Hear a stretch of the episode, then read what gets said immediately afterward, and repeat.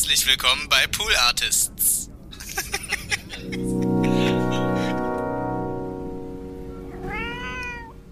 Eins, zwei, eins, zwei, drei, vier.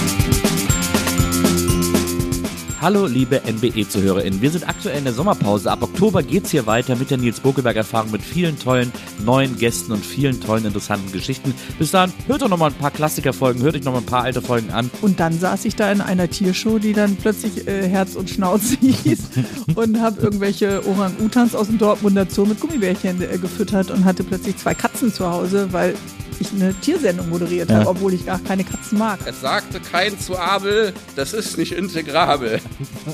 Und er sagt, mhm, halt's auf, aber lass mich in Ruhe.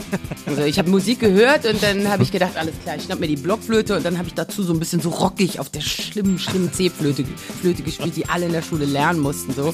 Aber welcher Teil ist von dir mehr Nils als Nils? Selbstbewusstsein bei älteren Menschen Total. führt irgendwie, dass man sagt, nee, ich kann mich auch mit über 70 zu meiner Sexualität bekennen. Warum auch bitteschön nicht? Du singst Energie so komisch. Du singst sofort immer so Energo. Energo. Ja, weil es sich sonst nicht gut anhört. Energo. Ja. Ich kann das gar nicht nachmachen. Energie. Energie. Ich möchte nicht mein Leben lang hauptberuflich Aktivistin sein. Hast du gesagt. Definitiv. Ja. Also weil entweder in zehn Jahren habe ich keine Kraft mehr und dann keinen Bock mehr. Oder es haben sich halt in unserer Gesellschaft Dinge verändert, dass ich das auch gar nicht mehr tun muss. Das ist ja das, ist ja das Tompetti-Erfolgsgeheimnis. Einfach so Schrabel, Dabel, Diebel, Dabel, so, alles klar.